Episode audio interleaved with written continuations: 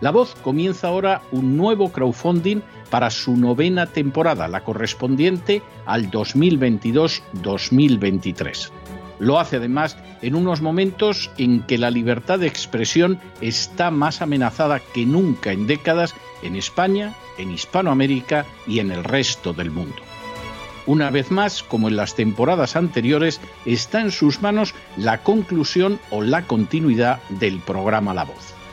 Debido a la crisis económica creciente, al cambio del dólar en relación con el euro y sobre todo a la censura del programa en redes con su correspondiente desmonetarización, en esta novena temporada nos vemos obligados a subir el objetivo hasta la cifra de 130.000 dólares.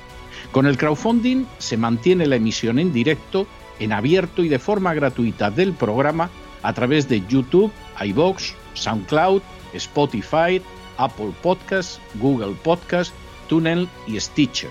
Además, por supuesto, de encesarvidal.tv. De hecho, es este crowdfunding el que permitirá poder seguir emitiendo en cesarvidal.tv, ya que sin la continuidad de la voz no puede haber continuidad de contenidos en ese canal televisivo. Si la voz, tras la conclusión de esta temporada, no pudiera regresar en el mes de octubre, quizá no sucedería algo tan grave. Una vez más, habría quedado de manifiesto como tantas veces a lo largo de la historia de las naciones hispanas, que para muchos es preferible quejarse, protestar o amargarse a enfrentarse de manera práctica con un problema concreto. No pasaría nada. La voz simplemente dejaría de emitirse por la sencilla razón de que no hay suficientes personas dispuestas a asumir el apoyo de su causa, que es la de la libertad y de la verdad la de la información independiente y la opinión rigurosa, la de la lucha contra las tiranías y contra aquellos proyectos que pretenden convertir en esclavos a los seres humanos. Si piensan que merece la pena seguir escuchando día a día la voz, son ustedes bienvenidos a la hora de contribuir al nuevo crowdfunding que permitirá que puedan escuchar este programa radiofónico una temporada más. Muchas, muchas, muchas gracias por todo. God bless you. Que Dios los bendiga.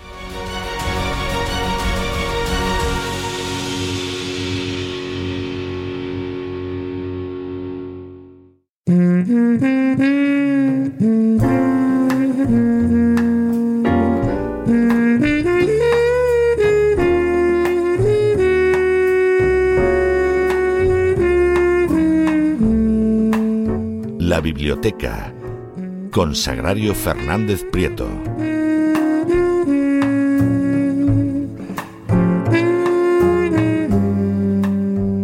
Estamos de regreso y estamos de regreso para tomarnos un respiro de cultura después de todo lo que llevamos visto hoy, que desde luego es de cuidado. Por supuesto, como todos los jueves, ese respiro de cultura nos lo tomamos en la biblioteca de Doña Sagrario Fernández Prieto. Doña Sagrario, muy buenas noches. ¿Qué nos trae usted hoy? Muy buenas noches, don César. Pues eh, traigo un libro muy curioso y muy interesante.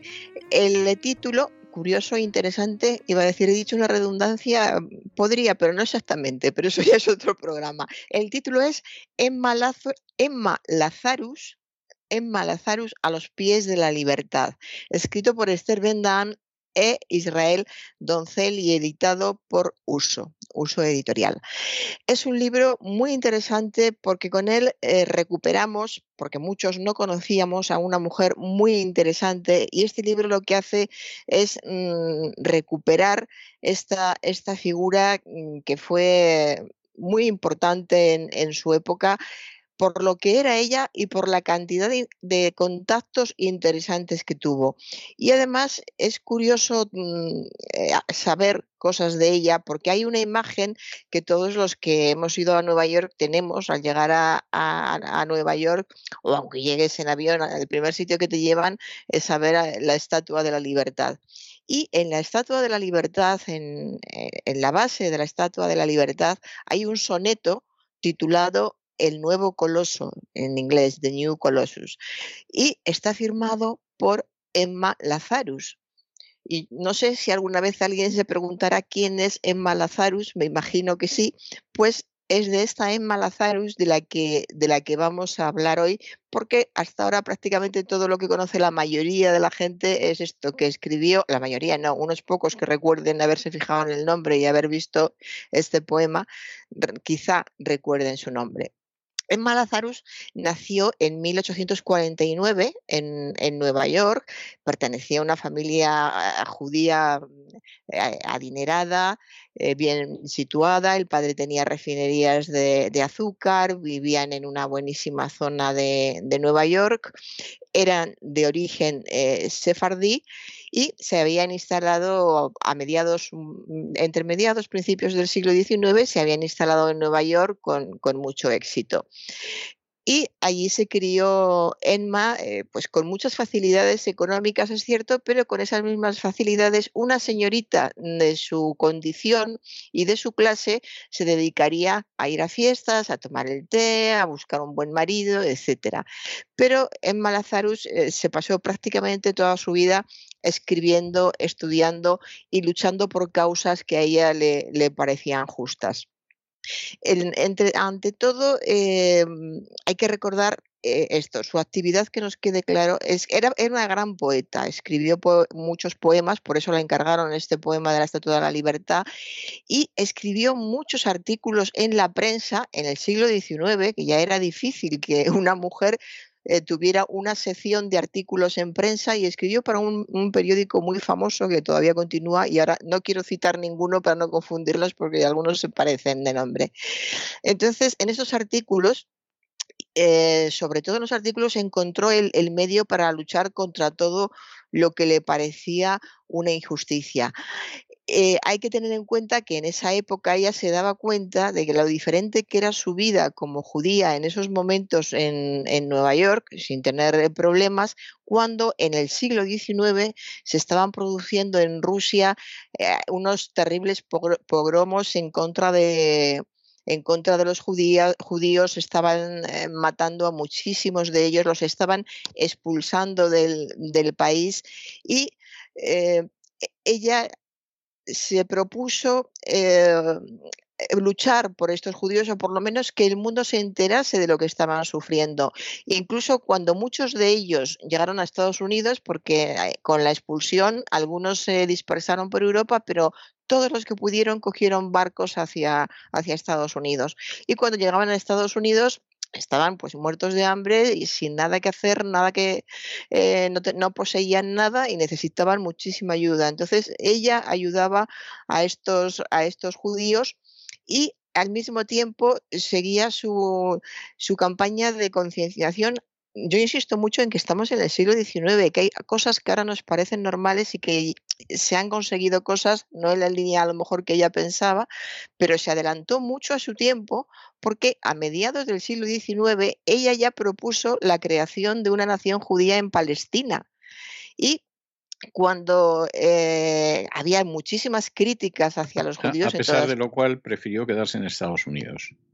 Era, tengo, eh tengo que decirle Vamos a ver, no quiero ironizar con el tema, me consta que es un tema serio, pero tengo que decirle que es lo que pasa con la inmensa mayoría de los judíos americanos. Es decir, todos son muy partidarios del Estado de Israel, de la nación de Israel en Palestina, etcétera, etcétera, y luego allí no se va a vivir ni Blas.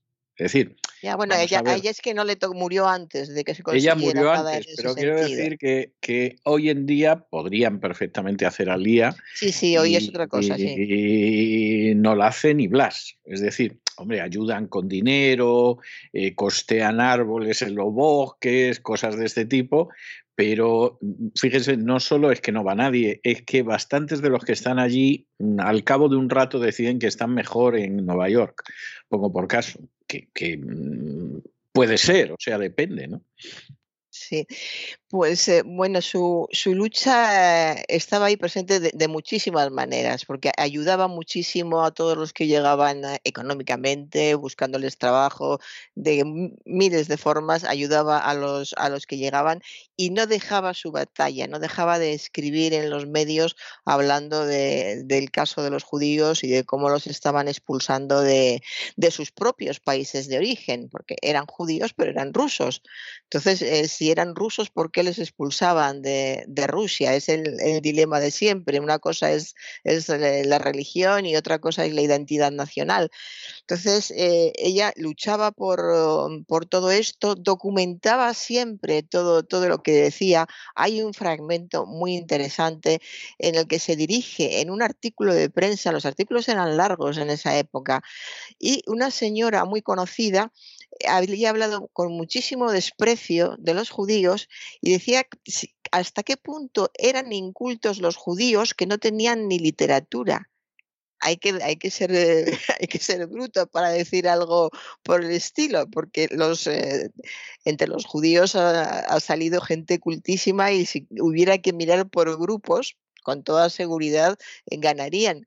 No solamente es que no supiera eso, todavía no había llegado a finales del 19 y el 20 con grandes, grandes mentes judías, pero eh, ella contestó después del largo, al final del largo artículo, se dirigía a la señora diciéndola, señora, ¿ha pensado usted alguna vez quién escribió la Biblia? Y con eso, y con eso terminaba. Entonces, eh, eh, era, era combativa con la ventaja de ser muy inteligente, de tener una enorme cultura, y todavía, insisto, aún más para, para su época. De hecho, se mantenía correspondencia con muchas eh, personas interesantes. Viajó a Europa con su hermana y la, la fueron invitando, la invitó Heine, Heine vivía todavía, y la invitó en Alemania la invitó otro inglés eh, conocido, la invitaron en Rusia, pero eran todos personajes muy, muy conocidos y de, una categoría impresionante. Es decir, que el respeto que se tenía hacia, hacia esta mujer en todo el mundo, no solamente en, en América, era impresionante. Y la lectura de este libro es muy amena, muy amena porque e, es una vida muy rica y además tiene la ventaja de que se reproducen algunos de sus artículos de prensa, se reproducen poemas y hay también fotografías, hay fotografías de ella y fotografías de la época, de cómo era Nueva York en, en la época, incluso cómo era en Londres que ella visitó, las fotografías también son, son interesantes. Y eh, en, este, en este volumen que va recorriendo su vida y analiza tanto la personalidad como el estilo literario, como las opiniones, eh, se incluyen estos poemas eh, traducidos de, de, Lazaro. Ahora leeremos el que todo el mundo ve en inglés, pero me imagino que solamente unos poquitos entenderán. Lo tenemos traducido al, al español y es un, un libro de esos que te reconforta mientras lo estás leyendo y cuando lo acabas de, leer, porque tiene muchos matices, eh, tiene una forma muy hábil de unir la historia con, con la tradición para hablar, por ejemplo, otra persona más una mujer del siglo XIX, ella habla del desgarro judío, el desgarro judío de todos los judíos que tienen que abandonar el país que consideran suyo por el simple hecho de, ser judíos. Y entonces ella para, para justificar su opinión sobre la, gran injusticia que supone eso, ella recurre a argumentos históricos, a argumentos de, tradición, eh, tiene una capacidad de, síntesis, de, de, diálogo realmente eh, excepcional, excepcional. De modo que el libro sin ninguna duda es una inmersión en la, en la cultura judía mm, muy fuerte, muy potente. Eh, es importante, interesante también porque habla mucho de la situación de Europa en el 19 y cómo se van a venir las guerras. Yo recordé, no sé si se acuerda usted que no hace mucho hablamos de un libro de Basevi Singer, del, premio, del premio Nobel, el mayor, eh, Isaac es, ¿no? Isaac Singer, se llamaba él porque tenía otro, otro hermano. Y, y hablaba de, de, los europeos que llegaban a América con una maleta vieja, sin, sin dinero, de cómo a qué, a qué negocios se dedicaban, explica cómo se fueron la mayoría hacia California, llegaron a Nueva York, pero la mayoría de ellos, como explicaba Singer en ese libro, se marcharon hacia California con la, con la idea de que era un lugar nuevo, una especie de obsesión de encontrar un lugar nuevo donde nadie conociera su historia, lo que habían pasado, empezar de nuevo de verdad, porque todo lo que habían pasado ya era suficiente y tenían el miedo de volver a repetir lo mismo si se quedaban en una metrópoli como, como Nueva York, donde, donde había tanta gente y tantas opiniones diferentes en, en todas las direcciones. De modo que eh, explica también muy bien ese otro éxodo de los que llegaban a, Nueva York, tenían que esperar para reunir más dinero y cuando reunían más dinero empezaban el largo camino, insisto, siglo XIX de Nueva York a California, eh, eh, no, era, no, era un paseo, no era un paseo corto y además necesitaban algo de dinero para llegar a California hacer algo aparte de vender o intercambiar lo poco que tuvieran, que se explica también esa asociación de judíos con el comercio, por una parte tenían que montarse algo en lo que fueran independientes, porque muchísima gente no les aceptaba para trabajar. Entonces tenían que ser lo que diríamos ahora autónomos y salir adelante como pudieran. Lo primero que, hacían era eh, vender algo si lo tenían, luego cuando conseguían algo de dinero, pues si tenían otra cosa, lo, intercambiaban, una parte de, con, ese dinero había algo que dedicaban a intercambiar acababan, en definitiva, acababan todos en, comercios, en factorías, en muchísimos negocios textiles, se dedicaron mucho a, a, los negocios textiles y fueron saliendo algunos, porque por supuesto no todos salieron, sufrían muchísimo con la lengua, eran judíos rusos y, hablaban ruso y les costó muchísimo fundamentalmente Yiddish. Sí, sí. El ruso no mucho. ¿eh? sí.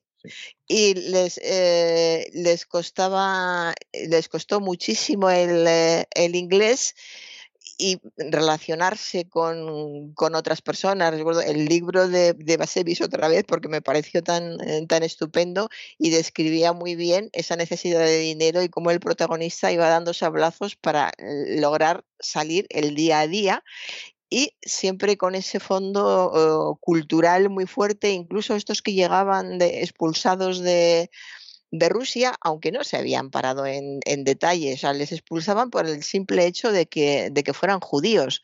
Les daba igual que fuera un judío médico o un judío campesino. Los eh, barcos llegaban cargados de judíos y el problema era que eh, un, judío médico que en Europa se hubiera podido ganar la vida hasta que aceptaran la idea en América de que era médico, se dieran cuenta de que lo era, pudiera explicarse, pudieran entenderse con él, pues lo mejor en el camino para sobrevivir se habían dedicado a lo primero que les, que les ofrecieran. Por eso habla del, negocio textil y esa facilidad que ella misma reconoce como un hecho característico de, de, su pueblo, que es la facilidad para el comercio, que quizás se debe dice ella, a que siempre han tenido que, estar de un lugar para otro, siempre se les ha expulsado de algún sitio, han tenido que empezar en otro nuevo y en esta situación siempre el comercio es una forma de volver a empezar que es un poco más fácil porque se han conocido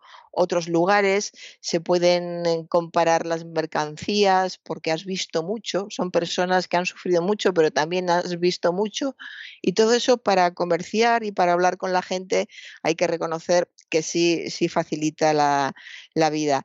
De modo que iban, iban llegando a, a, Estados Unidos, a, Nueva York, y allí hacían lo, lo, que, lo que podía. Y lo que consigue Esther Bendan, sobre todo, que es la que tiene la, la parte más, eh, más larga del libro, es que hagamos una inmersión en la cultura judía eh, muy, muy interesante, muy bien documentada y además muy amena, muy amena.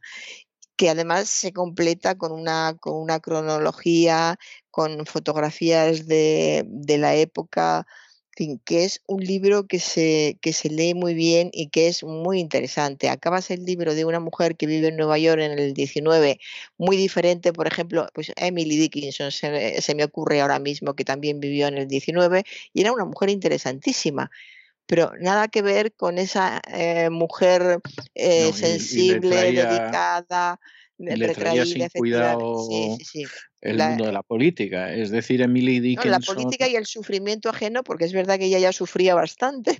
esa es la gran diferencia, que es una, una mujer que, que supo eh, estar en, la sociedad, en, el momento, en, la sociedad de su momento, mirar alrededor y ver dónde se encontraba. Y de hecho, los artículos de, opinión que le publicaban era por eso. Si hubieran sido artículos diciendo que mal me encuentro hoy, nadie le hubiera publicado un artículo.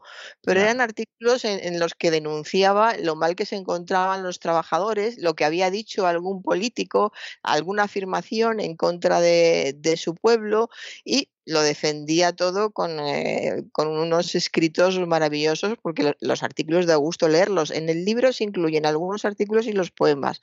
Y, no sé qué es mejor, porque los artículos, ojalá tuviéramos aquí algunos que escribieran de esta manera. Y lo que, lo que voy a hacer es leer el poema porque como además hay tanta gente que ha pasado por delante de la Estatua de la Libertad y ha visto que había algo escrito pero incluso aunque sepan inglés, como siempre grabado en la piedra se lee peor, seguramente no tienen ni idea de lo que, de lo que dice el poema. De modo que lo voy a leer un poquito deprisa por si se hace pesado y dice así. A diferencia de ese gigante griego osado que pisa a horcajadas dos tierras conquistadas, tenemos a una mujer potente en la entrada alzando una antorcha de relámpago domado y a quien llamamos Madre de los Exiliados. Su mano arroja al mundo una luz de bienvenida y con ojos comprensivos vigila decidida todo en ese puerto de puentes enmarcado. Con labios mudos grita, Viejas tierras, ahorrad vuestra vanagloria, dadme a las personas cansadas, los pobres, las masas que anhelan la libertad, los despreciados de vuestras orillas congestionadas. A mí los desamparados y marginados mandad. Con mi lámpara ilumino la puerta dorada. Este es el, poema que sin duda es un poema hermoso y sobre todo para, para eh, situarlo en, eh, en, la entrada de, Nueva York, era, para dar la bienvenida, es para dar la bienvenida a todos los que llegan al, puerto de, de, Nueva York. Y es realmente emocionante. Y eh, bueno, pues yo creo que con esto ya nos hemos hecho una idea bastante clara de este libro y ahora vamos al, al libro, al libro infantil juvenil, que es un libro sobre Mark Twain.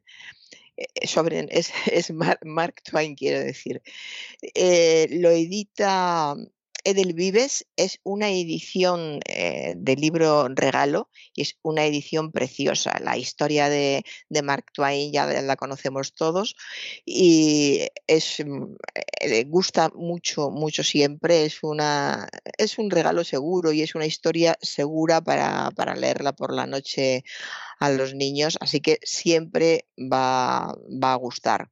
Y el, eh, el libro, eh, no encuentro ahora eh, el, el, libro donde tengo las notas, pero bueno, a Mark Twain sí le conocemos y el, el, libro es muy bonito, muy apropiado para esta época que empiezan ya los, eh, los regalos porque hay muchas comuniones y el, cuando llega la primavera además hay muchos actos que, que celebrar.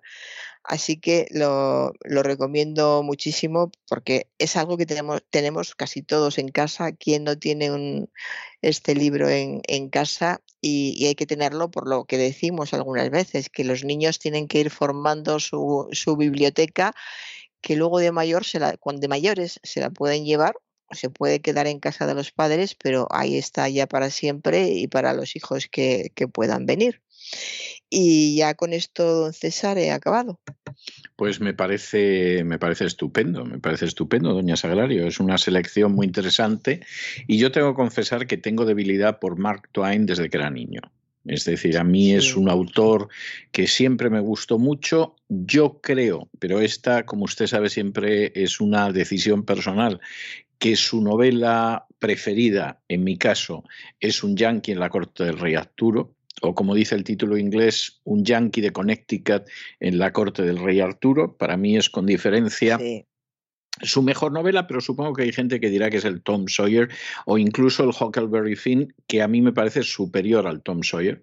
Pero de todas formas, Tom Sawyer es una, es una magnífica elección, es una grandísima novela, vuelves a ella y aparte de haber un relato, bueno, si quieres para niños, que lo hay, ciertamente lo hay, sin embargo hay una serie de cuestiones que son para que los mayores también reflexionen, que era algo muy típico de Mark Twain. Así, así es, es muy interesante. Y las aventuras de Tom Sawyer creo que es, eh, es un libro de cabecera para, para, muchísimos adultos de ahora. Yo conocí hace mucho tiempo eh, alguien que me contó que cuando era niño él pensaba que Tom Sawyer era un hombre y a su primera novia le dijo, el primer niño que tengamos le ponemos Tom Sawyer. Y la novia le decía, pero si es americano, ah, pero no importa, le ponemos Tom Sawyer, pues igual que Donald, pensando que Tom Sawyer todo junto era, era un nombre. Tom Sawyer todo junto. Sí, sí, todo junto. Él lo decía así, pues como te puede llamar aquí Juan Pedro, por ejemplo, ¿no? Pues, pues Tom Sawyer. Pues sí, efectivamente. Y le había marcado tanto, hablaba eh, con una alegría, lo tenía, esto le hubiera encantado a Mark Twain, que la verdad es que era un hombre muy inteligente, muy agudo, con un sentido del humor muy irónico, así que le hubiera hecho mucha gracia esto de que alguien se llamara, un niño se llamara Tom Sawyer y luego Tom Sawyer mm, Jiménez, por ejemplo, algo así. Bueno, pues para mm, niños de 8 a 10 años. Yo no descartaría que haya algún suramericano que efectivamente eh, se llame Tom Sawyer Jiménez. ¿eh?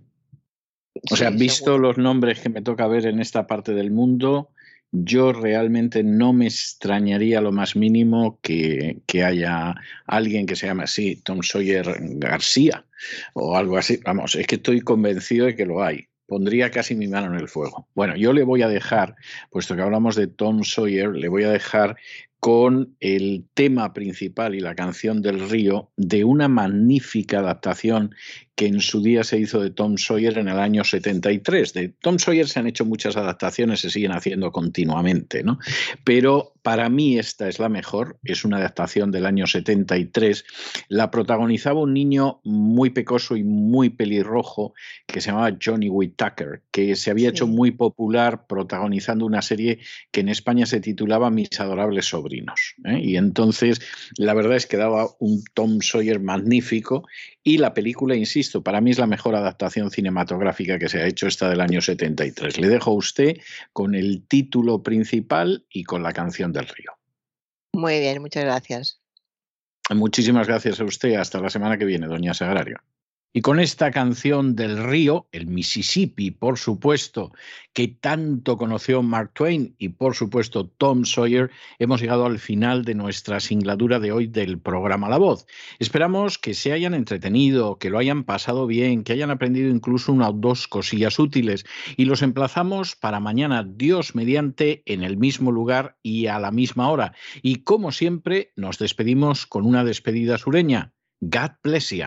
Que Dios los bendiga. El programa La Voz es una producción de Artorias Incorporated y al amparo del derecho a la libertad de expresión no se hace responsable de las opiniones vertidas en el curso del mismo.